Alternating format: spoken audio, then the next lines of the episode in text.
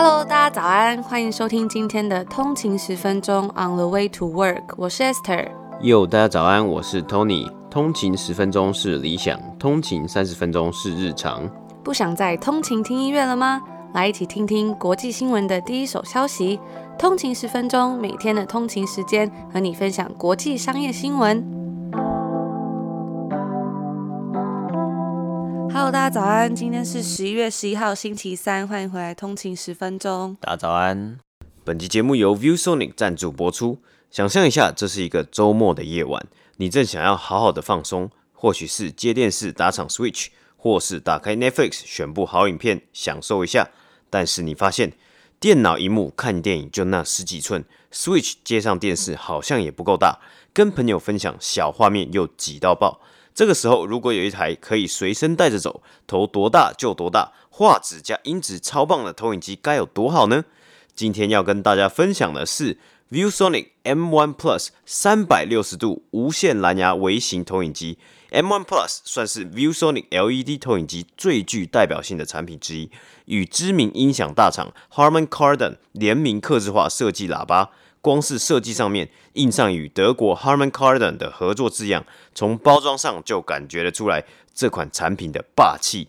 全黑的外壳包装啊，真的深得我的喜爱。我之前也有在 IG 上面跟大家分享，我是真的是黑魂的一个粉丝啊。即使 M1 Plus 的功能一应俱全，但是也仅有手掌大小，也是属于随身携带方便的投影机哦。重量仅为七百五十公克，内建 App 商城，YouTube、Spotify，想要看什么直接下载，用手机目镜摄也超方便。如果不播放画面内容，也可以当做蓝牙喇叭连接手机。走到哪里都可以开启个人演唱会啊！这个 Harman Kardon 的这个音响的音质啊，是真的是超级棒的。我们昨天也有在我们的 IG 上面偷偷的先跟大家分享一下这个音质，真的是没有话说。说到外形呢，M1 Plus 也有荣获 IF 产品设计奖，搭配双十一活动独家收纳包，走到哪就帅到哪。出去露营也可以在山间享受咖啡，同时搭建起属于自己的户外电影院。晚上更成为星空露天电影院，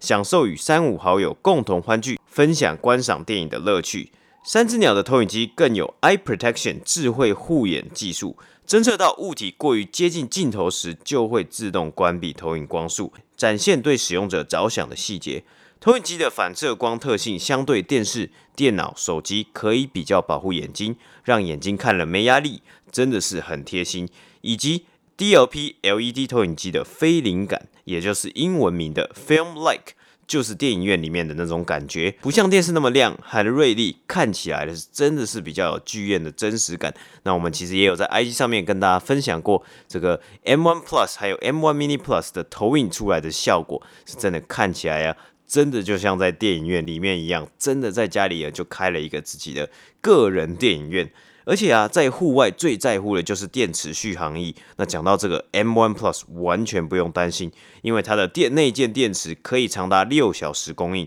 外出玩也不用担心不够电。ViewSonic LED 投影机 M1、M1 Plus 以及 M1 Mini、M1 Mini Plus 双十一活动期间促销再加码，与三大商城 PC Home、Momo、雅虎买就送优派专属外出便携包，让你将投影机随身带着走。不要犹豫，可以点进节目下方 show no 的链接去看看吧。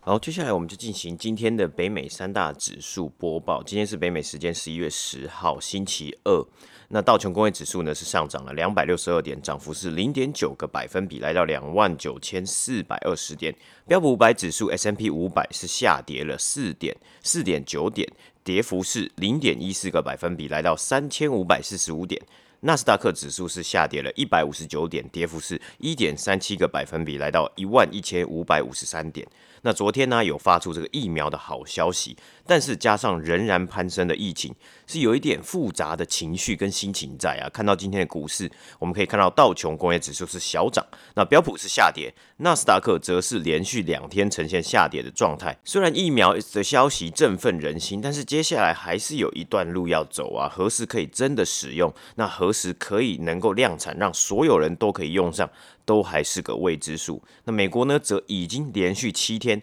单日确诊人数突破十万人了，部分地区可能需要重新启动这个类似封城的规范。有分析师指出，看好疫苗的进展可能会让之后的刺激经济方案规模缩小，这也有可能会来影响股市的波动。个股方面呢，虽然昨天疫苗好消息，今天辉瑞的股价就下跌了一点三个百分比，但是疫情重创股如部分航空股今天持续上涨，包括 Delta Airlines 以及 Southwest Airlines。而科技股呢，包括 Zoom 以及 Google 的母公司 Alphabet 皆有下跌的情况。那这就是今天北美三大指数的播报。接下来第今天第一则分享的新闻呢、我觉得这是一定是要分享。我有看到很多通勤组织私讯我说，哎，要不要分享一下昨天这个新闻啊？就是昨天 VF Corp 宣布要以二十一亿美金现金收购潮流品牌 Supreme。那该交易案也是自二零一一年 VF 以二十三亿美金收购 Timberland 后最大的收购案啊，期望增加旗下品牌的多元性。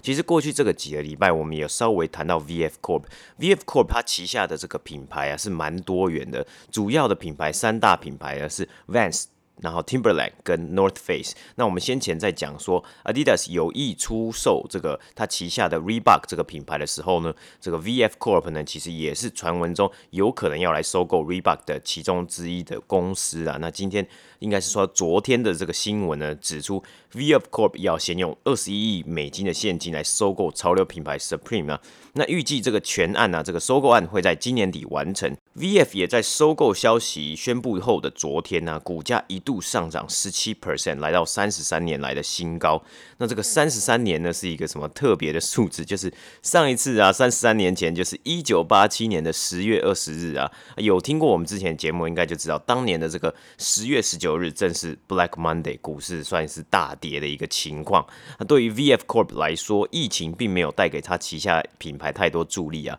啊，反观 Supreme 仍然因为潮流霸主的这个地位啊，在千禧世代以及 Gen Z 的族群之中，拥有算是比较激进，还有狂热喜爱这个品牌的追随者。VF 的 CEO Steve Randall 有说到：“我们这几年来试图寻找并扩大旗下品牌，目的是真正贴近市场趋势和消费者习性。Supreme 正是我们期待的那块拼图。那 VF 会从私募股权公司 Carlyle Group 以及其他投资者买下。” Supreme 的股权，那 Carlyle 呢，在二零一七年是以五亿美金啊买下了将近五十 percent 的股权。根据昨天的消息啊，这项投资会带给 Carlyle Group 将近一倍的报酬，所以也算是一笔非常非常好、非常不错的投资。VF Group 也在昨天的电话会议中说到，Supreme 可以帮助增加其营收和调整后 EPS。在二零二零年三月截止的财务年呢、那甚至在下一个财务年，也就是二零二二年财务年呢，Supreme 预计可以贡献至少五亿美元的营收以及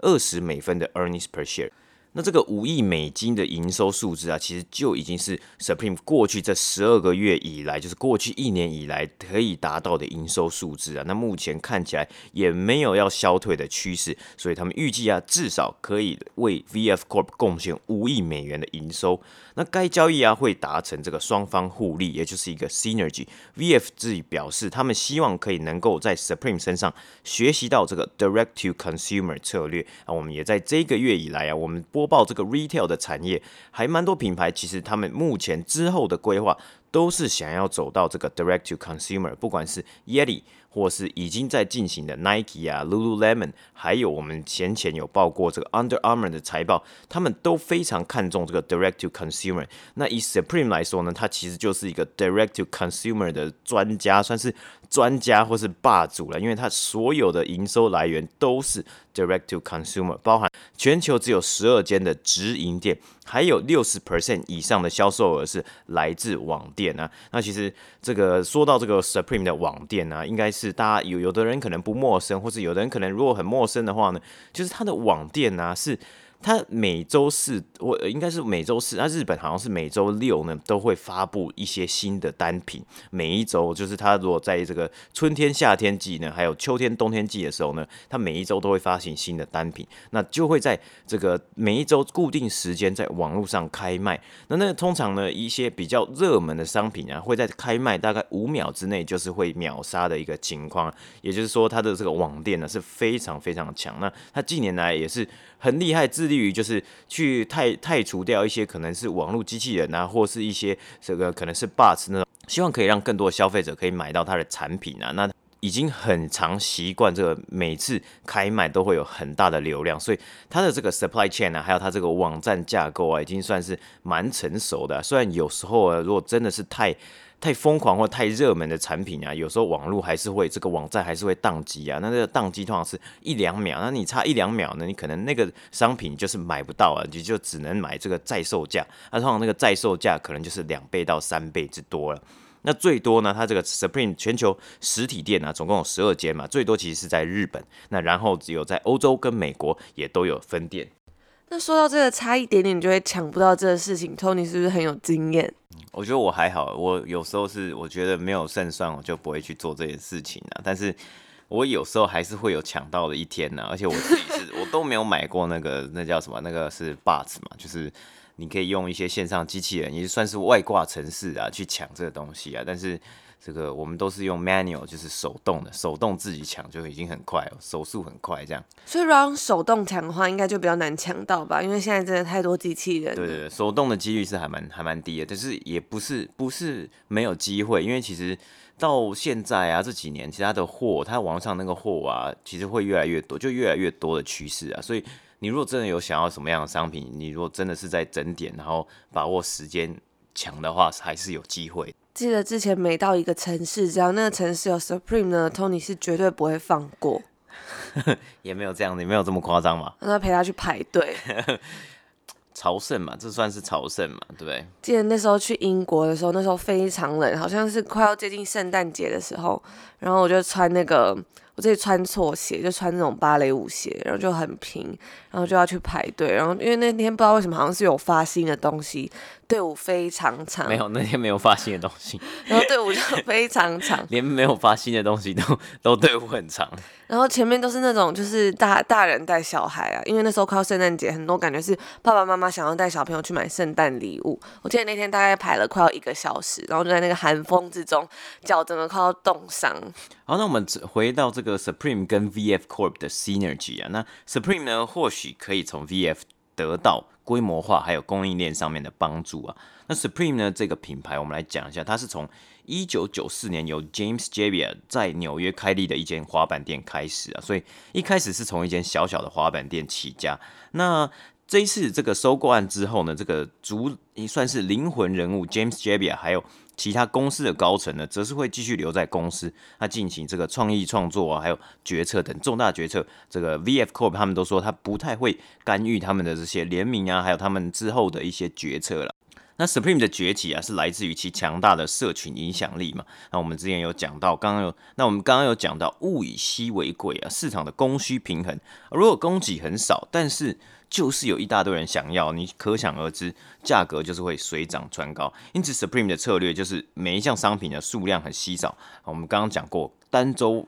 发售啊，网店跟实体店卖完了，就是没了，啊，卖完就没了，你就是要再去在售市场上面找。而透过很多的联名啊，吸引目光。像之前有出什么 Supreme 砖块啊、电动机车、弹珠台啊，每一次联名呢都是一个话题。虽然有东西是真的很废，我也不知道砖块可以干嘛嘛。因此，就跟我们前天分享过的压力一样。它创造了一些话题，不再是单方面品牌制造内容，而是消费者和品牌爱好者会自行创造内容，包括许多创意的穿搭照。你在网络上也随处可以看见讨论每周更新的商品清单，也有很多的 IG 账号，或是很多像 Reddit Thread 都会在讨论这个 Supreme 的商品，还有 Supreme 之后的联名等等的。因为对品牌的始终程度，加上非常好的在售价值，让 Supreme 这个品牌可以持续的成长。因此，问题就来了：面临商业化和规模化的时候，原先的品牌初衷，包括稀有的货量和规模化展店，这个天平的两端，到底要如何平衡呢？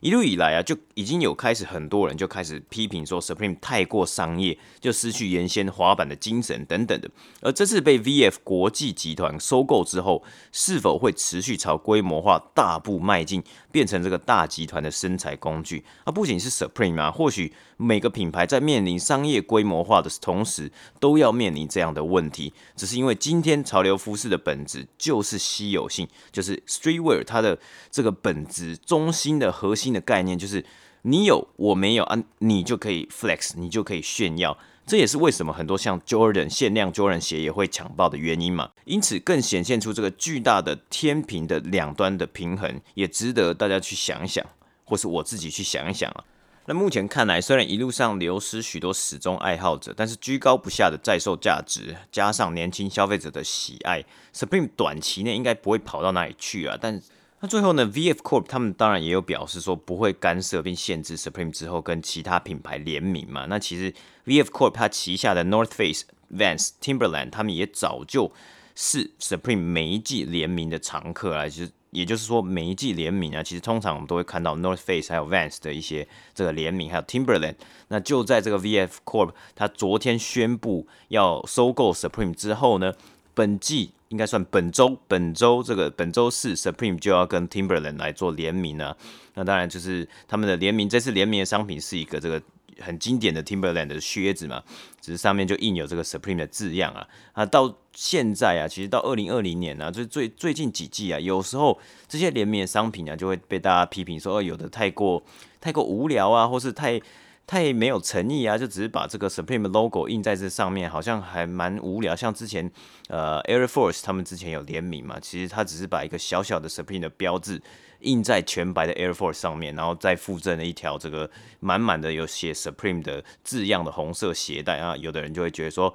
啊，这个东西怎么那么无聊？就是我去买一般的 Air Force 就好了，为什么我还要买一个 Supreme 的？或者是有的人就说，哦，那我自己在那个 Air Force 上面画一个 Supreme 就好了吗？那这个其实也是话题之一嘛，就是你有一些争议啊，或有一些点啊，就是会炒出一些话题，大家可以继续去讨论。或许是因为这样如此紧密的合作，也让 Supreme 呢愿意去跟 V VF Corp 去合并，或是会愿意被这个 EVF Corp 收购。那借由 Supreme 强大的品牌魅力啊，希望可以让旗下的 North Face 和和 Vans 等品牌来学习，进而是去抢占啊，他们也是目标是抢占日渐成长这个潮流服饰 Streetwear 的市场。那今天呢，收盘 VF Corp 的股价来到了七十七点五三美金，股票代号 VFC。那我觉得其实去了解一个品牌是很好玩的，不仅是 Supreme，像我们前几天有看到，呃，我们有介绍过 Yeti，那也有很多通勤族跟我们分享说，哦，他觉得 Yeti 是什么样的一个品牌啊？那有用过 Yeti 产品的一些通勤族啊，这个拍照拍起来，哇，真的是很酷。我们在 IG 上面也有跟大家分享过，那个冰桶啊，真的是，我觉得所以说有时候对于一个品牌的喜好啊，就是大家可以自己去找找看有没有真的很认认同的啊，或是喜爱的品牌啊。我觉得对一个一个品牌的喜好啊，通常呃不不单单只是因为喜欢它的产品啊，当然产品要好是第一个，那再再来呢就是它背后的故事啊，那可能这个呢也会是 VF Corp 它可能它旗下这个这么大的品牌，或是这么悠久的像 North Face、Vans 目前面临到了一个问题，就是说，诶，这个品牌已经非常的商业化，大家可能看到这个品牌不会立刻就去联想到它背后有什么样的理念或有什么样的故事啊，那这个东西呢也是我们一直很喜欢跟大家。分享的是，诶，你看到今天看到这些公式，但它背后呢，其实一定会有很棒的一些理念，一定会有一些特别的故事，还有一些特别的理念，值得我们去挖掘跟学习。那这就是今天第一则新闻的播报。那我想问一下，Tony 对这一次他们收购 Supreme 有什么样的看法？你觉得，身为一个很 Supreme 的粉丝来说，你有没有什么你自己的意见？呃，我我自己是觉得说，如果是他他他他。近年来就是一直想要成朝着这个规模化去去迈进嘛，那规模化就代表说它的货会变多啊，那让真的喜欢的 Supreme 品牌的人啊，真的有机会可以去买到它，那在售价格也不会这么的高了，但是。相对而来啊，就我们刚刚讲过，这就是天平的两端嘛。它规模化之后呢，会不会就变成有的人就会觉得说，哦，它没有不会再这么的好玩，或不会再这么的特别了。对于这个呢，其实因为现在它还是很红嘛，但是对于这个也算是一个小警示，就可能你会面面临到。未来未来十年后呢？十年之后会不会有一个新的 Supreme 出现？会不会有新的品牌出现？那这个时候 Supreme 它可能就会沦为一个单纯只是一个品牌，而没有它的灵魂，或是没有它背后的故事。那这个东西呢，其实我觉得可以一路上值值值得去继续的观察。我自己也觉得好像最近有一些近年来。这一两年来的热度好像有慢慢的退烧的一点情况啊。那也没蛮多人，网上也蛮多人在讨论，就是比如说有人会说哦，Streetwear is dead 啊，或是 Supreme is dead 之类的这样的话题啊，像是有点像是之前大家会讲说哦，Kanye 这 Kanye West 的 Easy 啊已经不再流行啊，或是可能都是别人在穿啊，可是其实还是卖的下下叫嘛，只是它的品牌的展望跟品牌的发展可能就要去注意一下，他到底想要去哪个地方。接下来今天要分享的最后一则新闻呢，是麦当劳。那麦当劳在昨天北美时间星期一公布了最新一季财报，击败分析师预期，主要是因为啊，美国的销售策略重新吸引消费者可以回到餐厅来消费。那我们来播报一下它这一次的财务数据。这一季呢，麦当劳的营收是五十四点二亿美金，击败分析师所预期的五十四亿美金，但较去年的同期呢，还是有稍微下滑了两个百分比。它的 EPS earnings per share 调整后为二点二二美金，击败分析师所预估的一点九美金，而它的净利呢，则是来到十七点六亿美金，较去年同期的十六点一亿美金也是有所成长。麦当劳本季的全球同店销售是下滑了二点二个百分比，主要的原因呢，是因为国际市场较缓慢的复原情况。但是在美国啊，它则是达到同店销售成长了四点六 percent，主要呢，则是因为九月强劲的行销计划，包括我们先前有报道过的，他与饶舌歌手 Travis Scott 现实联名的餐点，以及 Limited Time Offer 的餐点，就是辣味鸡块。那在美国的市场呢，麦当劳也恢复了领先先前。报道过的汉堡王，汉堡王在他们最新一季的同店销售额，在美国市场下滑了三点二个百分比。但不容小看的啊，则是 Wendy's，就是那个它的招牌是一个红头发的女生的那间素食店，因为他们有成功推出他们的早餐系列。那 Wendy's 最新的一季财报拿下了美国市场的同店销售额成长 seven percent，就是七个百分比。麦当劳也有表示说，只要疫情还是持续啊，就要面对不同市场的限制。像是内用区呢，则是仍然要保持关闭，或者是只有几层可以开放。但是这些新的限制也渐渐伤到了一些它主要的国际市场，像是法国、德国、英国还有加拿大。因此，我们也有看到啊，汉堡王在英国他就发起了说“快去吃麦当劳”的行销计划，更是呼吁大家说，大家去吃其他的素食。当然，创意归创意，因为就是在这种危急存亡之秋，要救销售额。但是我觉得，在疫情之下，其实更危急的，除了这些连锁素食餐厅之外，还有许多这种当地的餐厅跟小店以及中小企业。我们也有在路上看到很多呃招牌啊，或者是一些标志，就写说要 shop local，或者是你要 support local restaurant 的字样。像之前就如果点外送的时候呢，他也会在上面就会跟你讲说啊，谢谢你支持当地的餐厅。甚至是在嗯 Instagram 上面也会看到一些广告，有些社区他们会联合起来说，希望大家可以支持当地的小店，让他们度过这一次的难关。但是这最后呢，还是要看消费者到底要如何选择。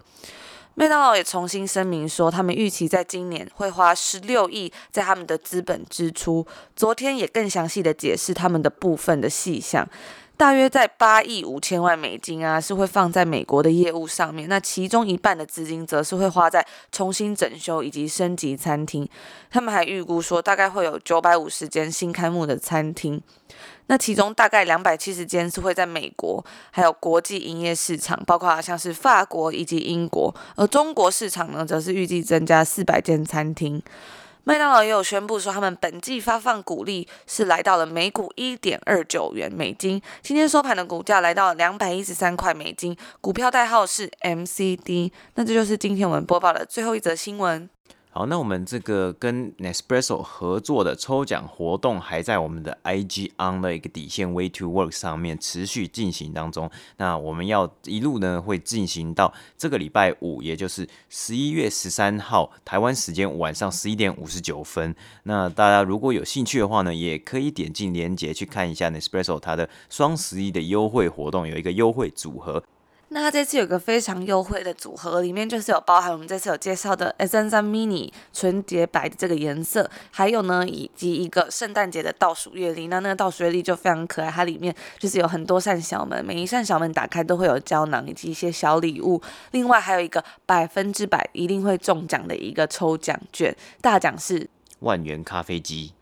除此之外呢，里面还包括有三条咖啡的胶囊，嗯、那这一个组合真的是非常优惠，它现在还。那这个组合真的是非常优惠，而且我觉得他们官网上面就是设计的那个图片真的很可爱，大家有兴趣的话，记得别忘了点进去我们的 show note 看一下哦。那我们今天跟大家分享了这个 ViewSonic 投影机 M1 Plus 啊，还有昨天跟大家分享的 M1 Mini Plus，我们也会在我们的 IG 上面放上这个投影机的这个投影效果，那大家也可以来看看，那也可以点进我们底下 show note 底下的链接来看看他们双十一的优惠哦。我昨天就有发一个啊，就是我用这一台 M1 Plus，然后它是一个，如果你没有在投影的时候，你也可以当蓝牙的，蓝牙喇叭。对，因为它的那个喇叭非常好，然后我就放音乐来听，哇，那个效果真的是非常我觉得如果想要在家里开一个，比如说家庭剧院什么，真的是完全不用在外接喇叭或是音响，这个就是可以。投它就是可以在你家里就是内建一个电影院，非常厉害。嗯，而且这两款这个投影机啊，其实它的重量都蛮轻巧，真的是走到哪就投到哪，就很像说，如果你真的是有时候要去露营啊或什么的，你要放音乐给大家听，是完全可以携带的重量。嗯，而且真的是拿着这个投影机啊，就投影啊，然后就走到哪就打二 K 打到哪这样。这倒是不用了啦。我们昨天有在我们的 Instagram 上面问大家，因为这个礼拜会有两台这个游戏机发售。嗯那这个我们就问大家说，诶，如果呢是你会想要选 Sony 的 PS 五还是 Microsoft 微软的 Xbox？没想到这个成绩啊，这个结果真的是算是出乎意料诶。大概好像九十 percent 还是八十 percent 的人都是选 PS 五诶。哇大家可以跟我们分享一下，就是为什么你会选这个？嗯、那 Tony 你会选哪一个？我昨天有分享过，就是我我我我会选 Xbox，因为我后来我去仔细想想看，我之前游泳的这个游戏机好像都是 Xbox，因为我从 Xbox 三六零，然后后来我就升级成 Xbox One，然后就一直没有去换成 PS PS 系列，然后后来就想说，哎，习惯了，对，习惯了，好像也习惯，但其实我自己也没有那么常打了，真的。但我昨天有看到有通勤族就分享说，两台都不行买，不然家里会变成网咖。真的是说的太实在了，对，而且我觉得这个，因为这今年这个疫情嘛，大家就多了很多时间在家里嘛。那除了是 Xbox 跟 PS，那那个我们有看到 Nintendo Switch 啊，它有推推出什么动物森友会啊，然后这一季的时候有推出这个马里奥赛车这 AR 的版本，也都是非常吸引人，想要去这个购物啊，就让人家说哦，每个都买回来，就是每天都打电动，就家里就摆三台嘛，每个地方摆一台，直接变成一个游乐游乐场。然后你就买三个投影机，然后就三台就可以连那个投影机，叫分别不同的地方可以打不同的游戏机。好疯狂哦！好了，那这就是我们今天要跟大家分享的内容，也祝福大家有个美好的一天，拜拜。拜拜。